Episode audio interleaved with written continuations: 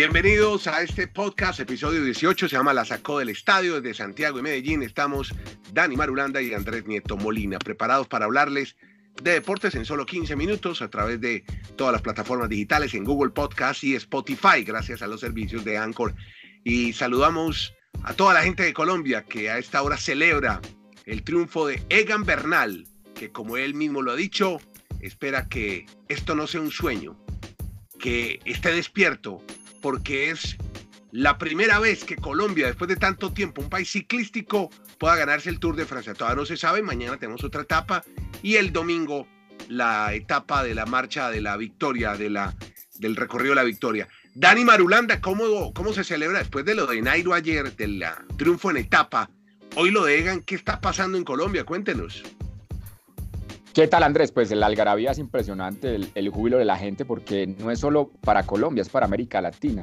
Nunca un ciclista de esta parte del mundo ha ganado el Tour de Francia en 106 años de historia y mañana Egan Bernal está a un paso de, ser ese primer ciclista latinoamericano con el, el, Tour o, la, la, competencia ciclística más, importancia, más importante del planeta. Y yo me atrevería a decir, Andrés, que es la hazaña más grande en la historia del deporte colombiano mañana lo que pueda lograr hacer Egan Bernal logrando el título de este Tour de Francia. Todavía no hay gana, o, bueno, no hubo ganador de la etapa, pero Egan es líder. ¿Por qué? ¿Qué pasó? Pues para, yo creo que mucha gente, sobre todo para la gente fuera de Colombia, pasó que tuvieron que suspender la etapa porque se presentó un derrumbe y una granizada que impidió que llegaran a la meta, Dani.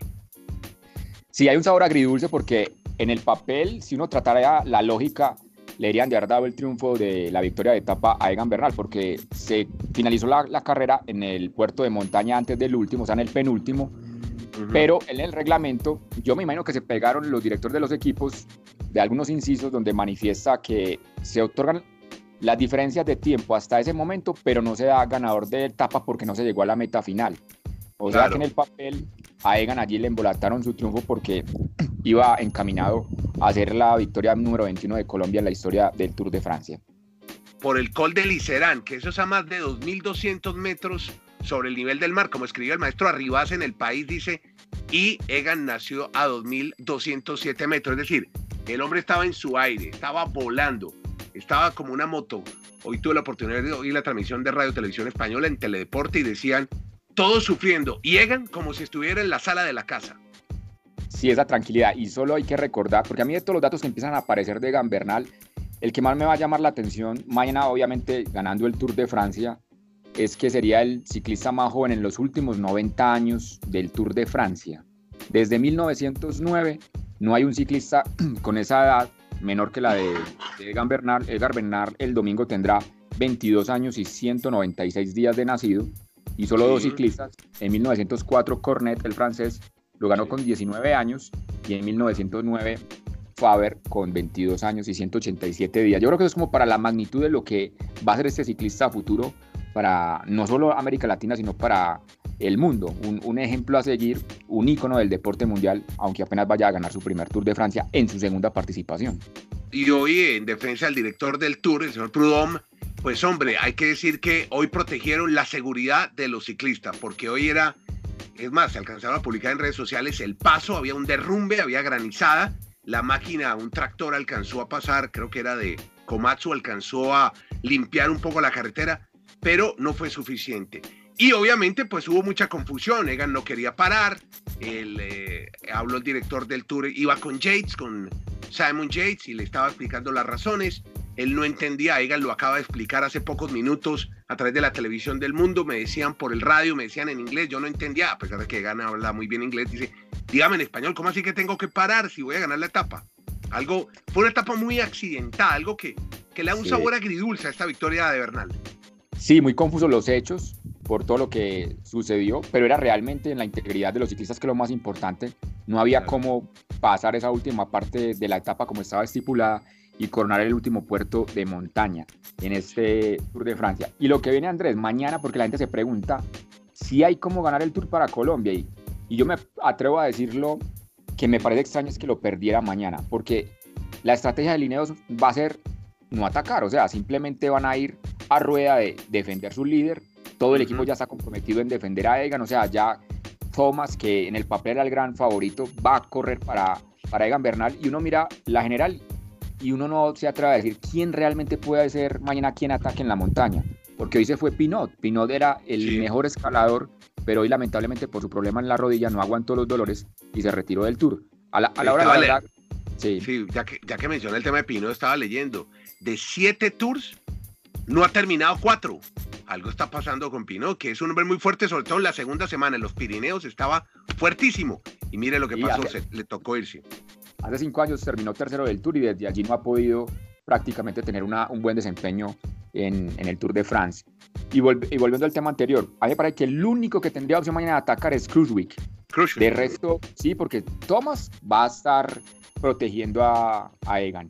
Y a la Philip realmente no va a tener el tanque ni, ni, la potencia para estar en esas montañas de mañana y sobre todo que termina en premio montaña fuera de categoría como para descontarle esos 45 segundos que tiene hoy de ventaja Egan Bernal. Y uno dirá, pues si atacan desde atrás los Movistar, Landa, lo que pasa es que son seis minutos de diferencia. O sea, es muy complejo mañana que le lleguen a quitar esa camiseta amarilla. O sea, para mí si la pierde sería un error de estrategia del equipo. Lo veo como un ah. virtual campeón mañana a Egan Bernal para Colombia y para América Latina. Sí, a Ineos le va a interesar, que es el equipo que viene ganando hace mucho tiempo este Tour de Francia, lo, con Chris Froome, que acaba también de manifestarse, y manifiesta su felicidad no solamente por Bernal, sino por Colombia, que está celebrando. Chris Froome, el eh, gran último ganador del Tour de Francia, y lo mismo vi otro trío interesante de André Amador diciendo gracias a la dirección del Tour por proteger la seguridad de los ciclistas. Pero muy bonito todo lo que está pasando con Colombia, con América Latina. Ya después del triunfo, el triunfazo de Richard Carapaz en el Giro de Italia, ahora un colombiano, un ecuatoriano, ahora un colombiano se preparan para celebrar, ojalá sea así, tiene que pasar algo muy extraño para que Bernal no sea el campeón del Tour de Francia. Bueno, cambiemos.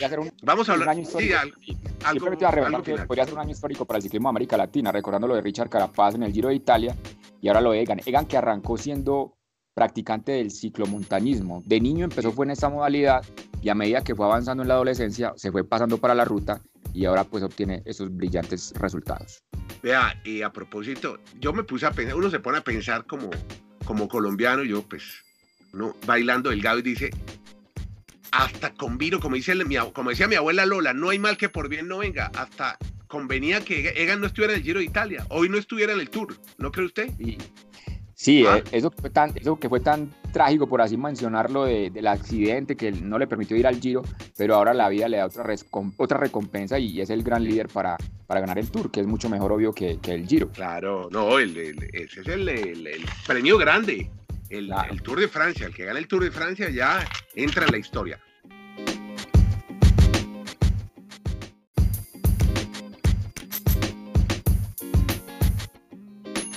Bueno, amigo, mire, hoy se inauguran los Juegos Panamericanos en Lima, Perú. Le tengo unos daticos sobre lo que será la, la inauguración. Entonces, van a va a ser un director mexicano el encargado de la inauguración, se llama Francisco Negrín. Le va a rendir homenaje a las milenarias culturas preincaicas. Eh, la de siempre, se van a repartir en Lima 100 mil condones entre los 6 mil deportistas. Siempre lo hacen, ¿no? Eso ya como que no es noticia. Sí, eso normalmente lo hacen en la en las casas donde obviamente llegan la villa deportiva que instalan para los deportistas. La villa olímpica donde parece que las hormonas están muy alborotadas. Y desde hoy hasta el martes, los limeños van a tener, ojo a esta, como en, el, en Barranquilla, Colombia, cinco días no laborales decretados por el gobierno. Cinco días para que los limeños disfruten de estas fiestas en Perú. Ha habido mucho frío, clima agradable en el invierno, pero ahora por estos días cielo gris, 10 grados de temperatura, 10 grados centígrados y dicen que será la, la época más fría de los últimos 50 años en Perú. Así que a los deportistas colombianos abrigarse. Y, con lo de la transmisión, oiga, me sorprendió. Ayer estaba leyendo un tuit de Sebastián Heredia, un amigo periodista deportivo, decía increíble que Colombia no vaya a transmitir los Panamericanos. Usted investigó, Colombia no transmite los Juegos Panamericanos, un país tan deportivo, el país sudamericano que más medallas ha ganado en los últimos Olímpicos, no va a tener transmisión de televisión de Panamericanos. Yo no sé si fue que se gastaron todo el presupuesto en la Copa América, porque obviamente el fútbol es primordial en este país y se olvidaron de que había un evento del ciclo olímpico y que es el segundo en importancia después de los Olímpicos. Hasta el momento ninguna, ninguna cadena nacional se ha manifestado en tener transmisión, ni siquiera los canales internacionales que tienen pues su sucursal o sus espacios acá en territorio colombiano. O sea, en este momento estamos allí simplemente a través de medios de internet o redes sociales tratando de informarnos al respecto. Bueno, mire, Chile, que no es, es un país que tiene mucho éxito en golf, en tenis, ha tenido grandes tenistas. Eh, no es un país tan deportivo como Colombia, lo que puedo vislumbrar en los meses que llevo acá. Y si va a tener un canal dedicado completo. De hecho, esta hora están transmitiendo rugby. Me acordé mucho de usted. Está jugando Estados Unidos en una cancha muy bonita que han montado los limeños. Rugby 7 debe ser este. Eh, se, ven unos, se ven unos barros muy populares de fondo, pero los estadios están muy bonitos. Parece que los limeños tienen unos escenarios muy bonitos para que sean unas grandes, unos grandes Juegos Panamericanos. Y hay algo adicional, es que hoy en el diario El Mercurio, en su separata deportiva, me encontré una entrevista con Jimena Restrepo, la medallista olímpica colombiana. Ella actualmente, mire, ella es secretaria de la Federación Chilena de Atletismo y es carta de la Confederación Suramericana para ser la vicepresidenta de la IAF. La IAF es la Federación Internacional de Atletismo y sería, ojo a esto, la primera mujer en asumir este cargo. Le pregunta mm. por el atletismo chileno, dicen que hay que seguir trabajando, que lo de ellos no es para estos panamericanos, que lo de ellos, lo de Chile, es para Santiago 2023. Están trabajando es a cuatro años en un proceso. Habla sobre Sí, exacto. Habla sobre el dopaje, dice que es un tema importante, un flagelo con el que hay que competir, porque una atleta chilena, Natalia Ducó, que se vio involucrada en un caso de doping. Pero qué bueno por Jimena Restrepo, ¿no? Mire cómo va de bien en Chile. Sí, una brillante deportista colombiana, siempre se recuerda mucho su medalla de bronce en los 400 metros de Barcelona 92, que después hizo carrera ya tanto eh, deportiva como sentimental en Chile y ahora pues alegra mucho que tenga sus cargos administrativos en la IAF. De ahí encontré una noticia, me acordé de usted por un futbolista que se llama Odell Beckham. ¿Le suena? Ahora están los Browns. Sí, tuvo muy buenas temporadas en los Giants de Nueva York y ahora es la gran figura para los Browns, los Cleveland Browns. Él dice que ha cambiado el glamour de Nueva York por la tranquilidad de Cleveland y llegó con el pelo completamente corto. Le dijeron, oiga, ¿qué le pasó? No, es que estaba limpiando mi alma. Se, ¿Cómo le parece que? No, no, no, se fue al río Jordán y ah. hizo Tierra Santa y hizo una, un nuevo bautizo. Se ha rebautizado este futbolista. un retiro espiritual, un retiro espiritual o algo por el estilo. Me, hace acordar de Ricky Williams, que fue una figura en la NFL con el equipo de los Saints, con los Miami Dolphins, y un año dijo, no, yo no quiero, no quiero seguir jugando, yo me voy a dedicar a, a disfrutar la vida con la marihuana recorriendo el, el planeta, y lo hizo. Y sabe que hoy en día es uno de las principales personas que tiene las empresas de venta de, de, de este producto de cannabis eh, reglamentado en Estados Unidos. Es el, el, que está, digamos, haciendo las mejores campañas para esta nueva industria que se abre dentro de Estados Unidos. Ricky Williams. Perfecto. Bueno, amigo, listo. Mire, quiero hacerle una última invitación. Este fin de semana vamos a alojar en la plataforma de Revolución Network. Le invito a que la instale si tiene Google Play o iOS, iPhone, porque va a haber muchos contenidos de nuevos podcasters de todos los temas y habrá uno de deportes que se llama la sacó el estadio Premium, es un proyecto con el que estamos con eh, eh, Verónica Segrera y Humberto Rodríguez Calderón El Gato, un proyecto independiente. Y vamos a hacer una edición premium de este podcast que es más con elementos sonoros, esos sonidos envolventes, vamos a tener muchos efectos, buena musicalización. Con mi amigo Samuel Giraldo vamos a presentar una historia de recuperación, de cómo un hombre que se lesionó el codo y le dijeron se tiene que operar y él no quiso operarse, dos años con ese dolor, si no se opera se tiene que retirar, pues me retiro, se tuvo que operar y volvió a ser el número uno del tenis mundial. ¿Ya sabe quién le hablo? Sí, señor. Ah, bueno, muy bien. Es que los deportistas se vuelven coach de vida.